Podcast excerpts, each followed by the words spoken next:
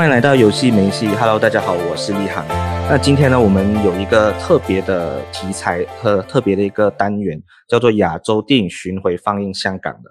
那这一次就是我们跟 GSC 合作，那就是来特别专访这一部《残影空间》这部电影。那我们今天有请到的就是 Glenn Chan，陈来自新加坡的陈志文导演。Hello，导演好。Hello, everybody。那导演今天都会用英文跟我们对话，那我还是会用中文去去进行这个访谈。对，那我先呃大概讲一下《残影空间》这部电影的一个故事大纲嘛。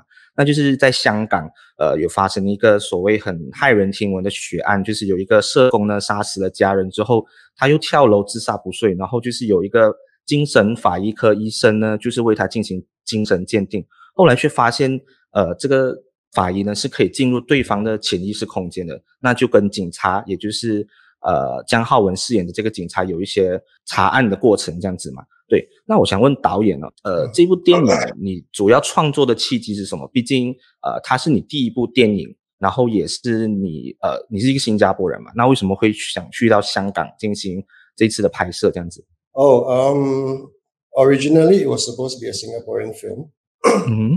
I think from our perspective, uh, we, this story seems to fit better in Hong Kong. So I think MM2 decided that um, they want to take this production to to Hong Kong to shoot. So um, that's how it became a Hong Kong film, and I was a little bit overwhelmed being my first uh, feature film. Mm. But I think it was a great experience. It's a once in a lifetime experience for me. So I'm more than happy to do it there.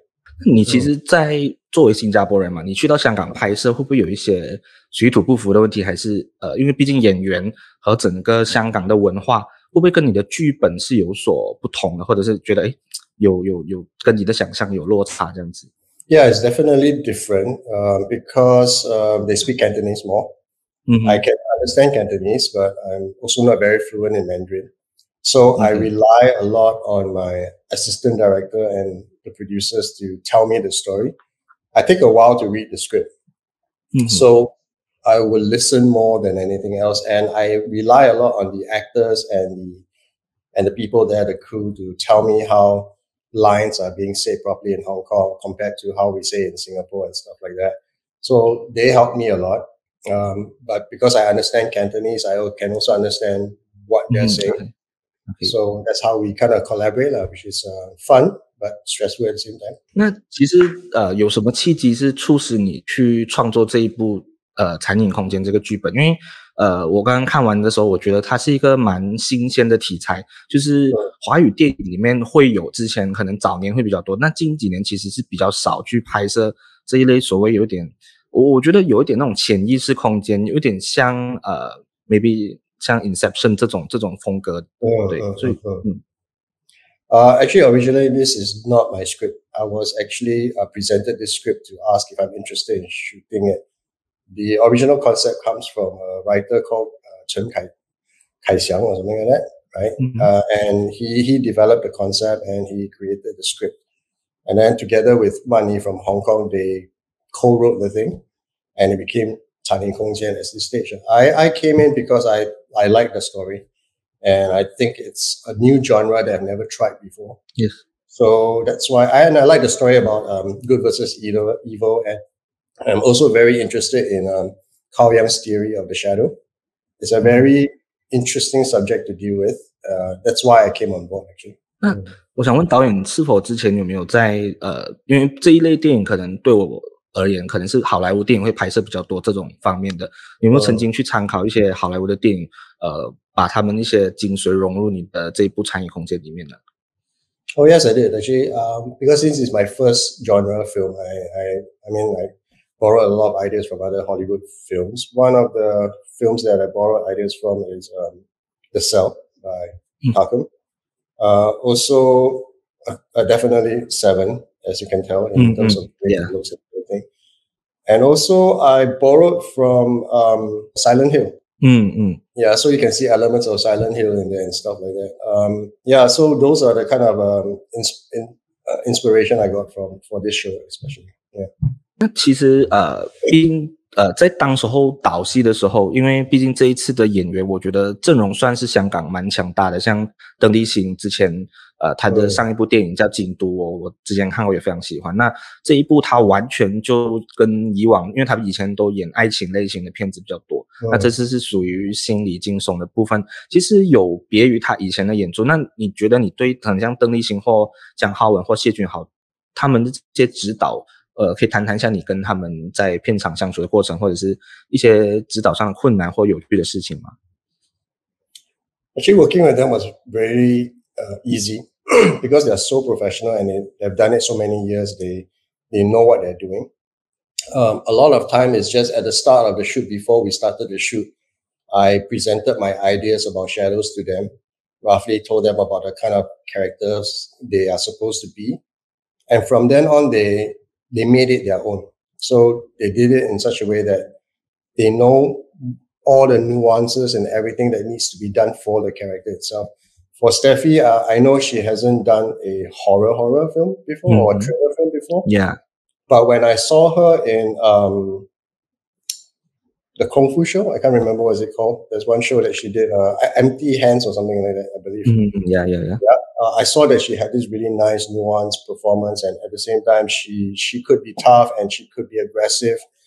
And because in this show, Shadows, the character, the protagonist character, goes from innocence and good and slowly becomes more corrupt because of everything that she sees. Um, the character had to go into this territory of being feeling a bit dark. And I think she brought it to the, the show.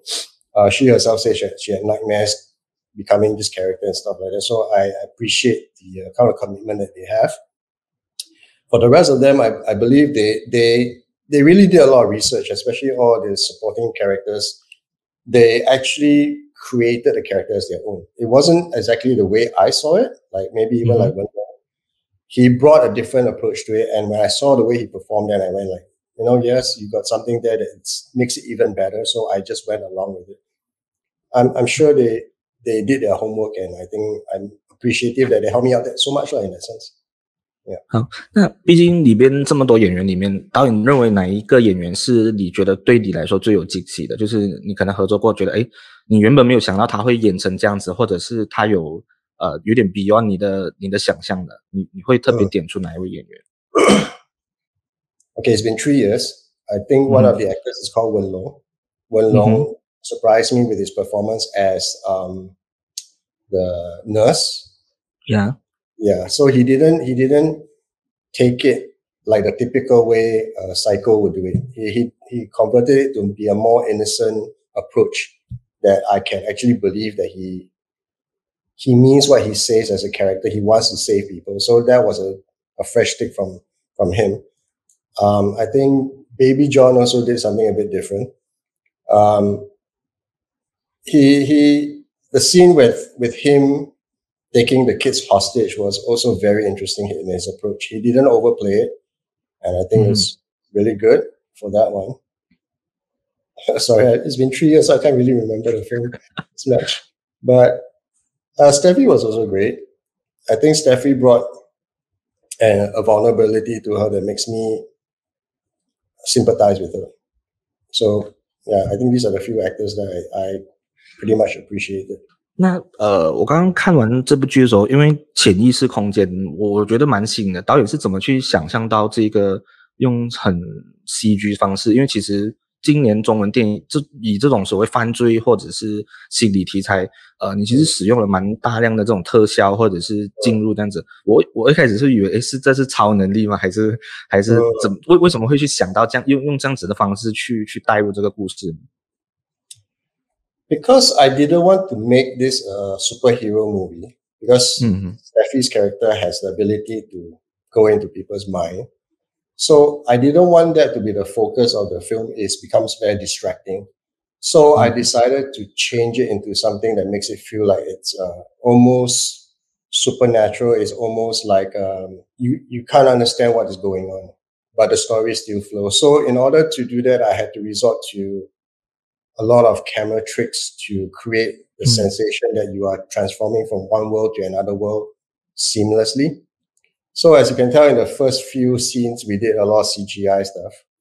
But subsequently, when we go into uh, yeah. more and more uh, different people's minds, I hardly use CGI because I mean there's a budget limit.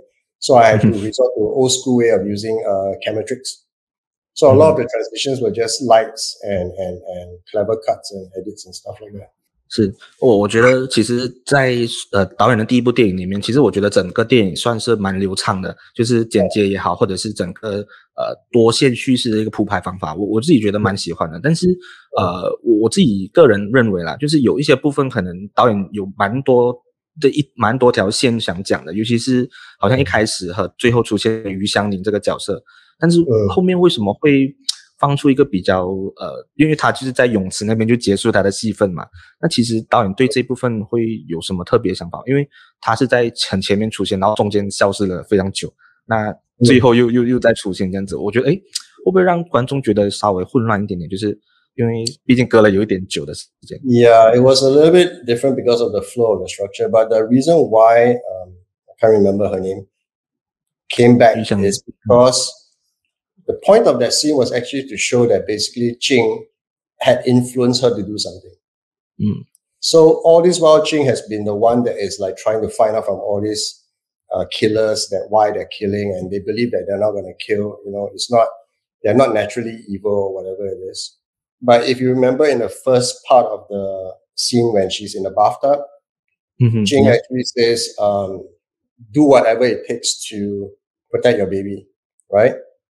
So the idea of her coming back in the end is to surprise Jing in such a way that the character suddenly decides to murder the husband rather than go and report to the police. So indirectly, what it's saying is basically if are we born evil to choose that path instead of choosing the normal path? And it becomes a surprise for Jing and he questions her as a way of saying that uh, is it all people are actually evil? So it, it's not really much of a story, but it's more of a wake up call for Jing in saying that whatever she says plays a part. Is it her influence? Are they born evil? Or is it circumstance that caused it? So she, that, that scene is just to create chaos in her so that she starts to believe other things, especially her father. Is mm. her father, was the father naturally evil to kill the mother? Because all mm. this while she keeps thinking, maybe my father got a reason for this. Right? So that was the reason for it. But structurally, I think maybe it's a bit different, or we didn't emphasize on the scene long enough. 明白。那导演其实你在电影中其实一直灌输着这个所谓人性本善或本恶的这个呃嗯嗯嗯 mindset 嘛，就是在台词上也也有在讨论。那你自己本身你是相信人性本善还是本恶的？I believe that we have each. We're capable of each. Um, okay. A lot to do with genetics a lot to do with also when you're born, you have this sinker. Mm. So I wouldn't say good or evil applies to everybody. Everybody have different range of it. Let's say, for example, if you're born quite nice as a good hmm, person, mm-hmm. but if you're put in a circumstance where people bully you, make fun of you, you have a hard life, no money, sometimes you are you have that other side that will force you to do very bad things. But sometimes if you are born a little bit angry, got temperament and stuff like that, if you have the right people, the right family, you can live life, but you still have that temper. So it's a bit of both. We have it in us, but at the same time, society molds us in a certain way. That's why it's very hard for us to get together sometimes and we need laws for us to to survive in this world because everybody knows that without laws sometimes people will just go chaos right so it's a very tricky question i still i'm still trying to figure out myself 明白。那我我看完之后，我呃，因为这个电影，我们目前呃，可能听 podcast 的朋友没有办法剧透嘛，但是 结局方面，导演其实留了一个很大的悬念，或者是你没有给一个所谓很明确的结局或答案嘛？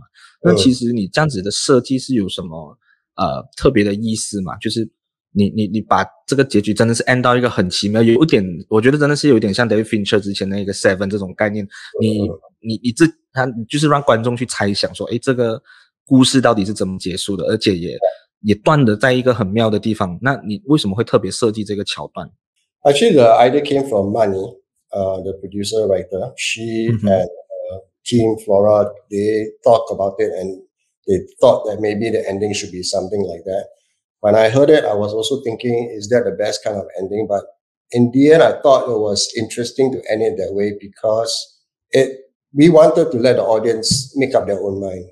Like just now when I was explaining to you whether I believe there's good and evil, right? Mm. I think that ending is for people to go and think and say that did she murder the father because she embraced the evil side? Or did her words affect the father and the father killed himself? So the idea here is at the end of it is considered um, how do you say judgment or prejudice. However, you think the ending the ending is determines what kind of character you are. I think I think that was the point of the film at the end of it. Mm. But at the same time, it's also very it's also very irresponsible for us to give you a definitive answer whether a person mm-hmm. is good because it's you never know, you know. Yeah.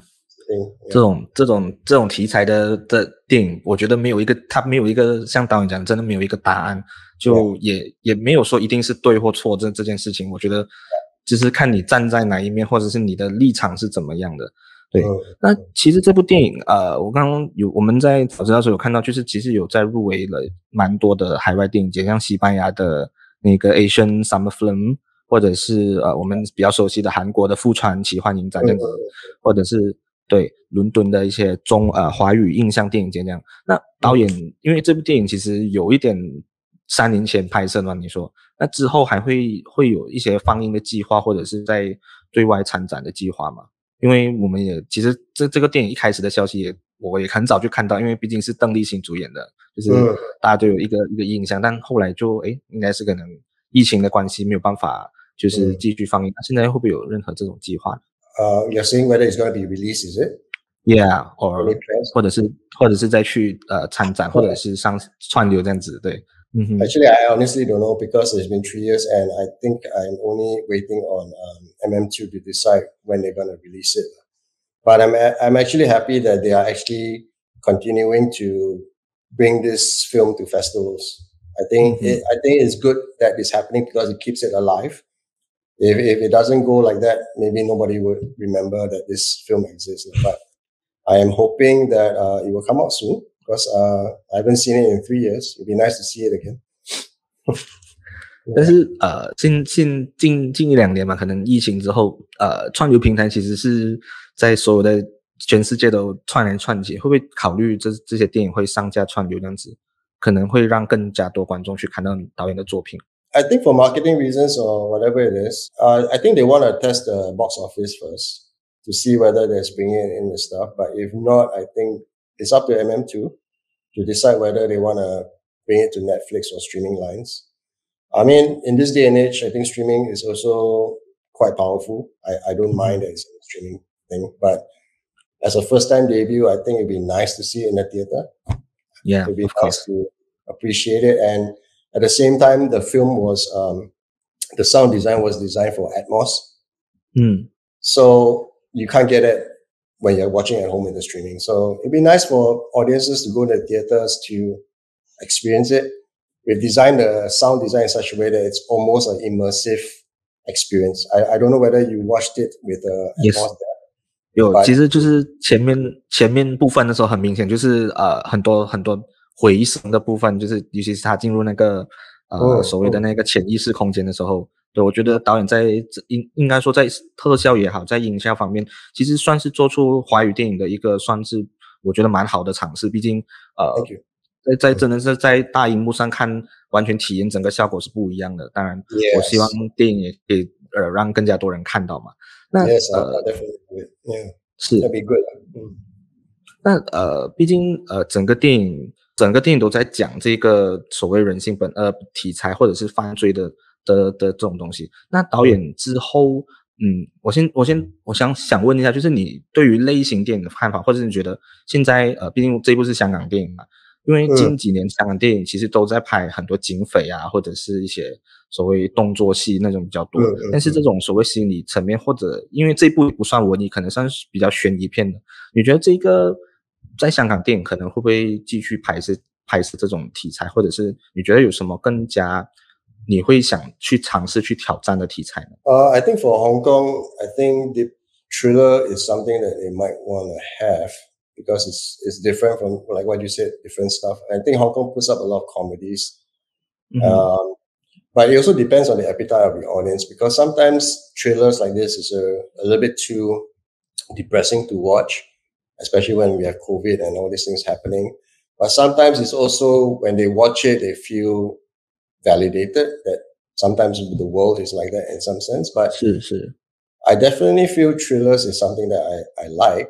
I always like genre stuff, so I've always wanted to try um, action, sci-fi, uh, even horror. I've, I've done enough dramas, and I think I, I want to stay away from it for a while. Uh, comedies are hard. Comedies mm-hmm. is very hard because it's very subjective.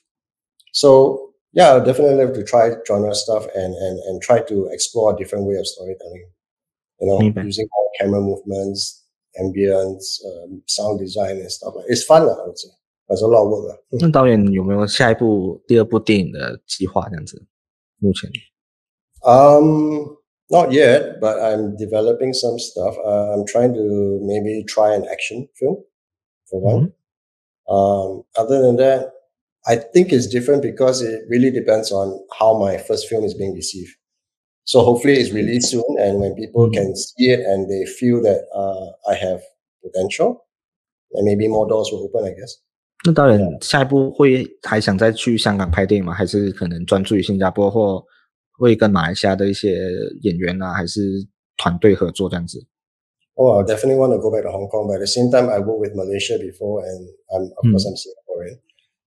Uh, to me, wherever I work is fine because the people are as long as the people are great. Malaysia is good to work with as well. They have really a lot of good talents and stuff like that, which I'm more than happy to work with. At the same time, in Hong Kong, it's also a very good opportunity to try something different because the culture is slightly different, which is more interesting. Malaysia and Singapore, the culture is almost similar. So when I went to Hong Kong to shoot, um, you start seeing things in a very uh, different way. So mm when I shot there and I brought it back, then I kind of know, you know, what I can pick up from there, what I can learn from there, and stuff like that. So I mean, it's my dream to like go to different countries and try and see how they work. Then I I, I learn more, I guess. 那我们今天的采访就差不多到这边了。今天非常谢谢 Glenn 陈志文导演就参与我们这次的专访。那也真的希望大家可以去多多的珍惜马来西亚，尤其是 GSC 平台给我们这种所谓的影展，因为毕竟马来西亚要看到呃不是非常商业的电影是真的非常困难。我也希望我们的听众们可以去好好的享受这部电影。谢谢导演今天的出席，谢谢。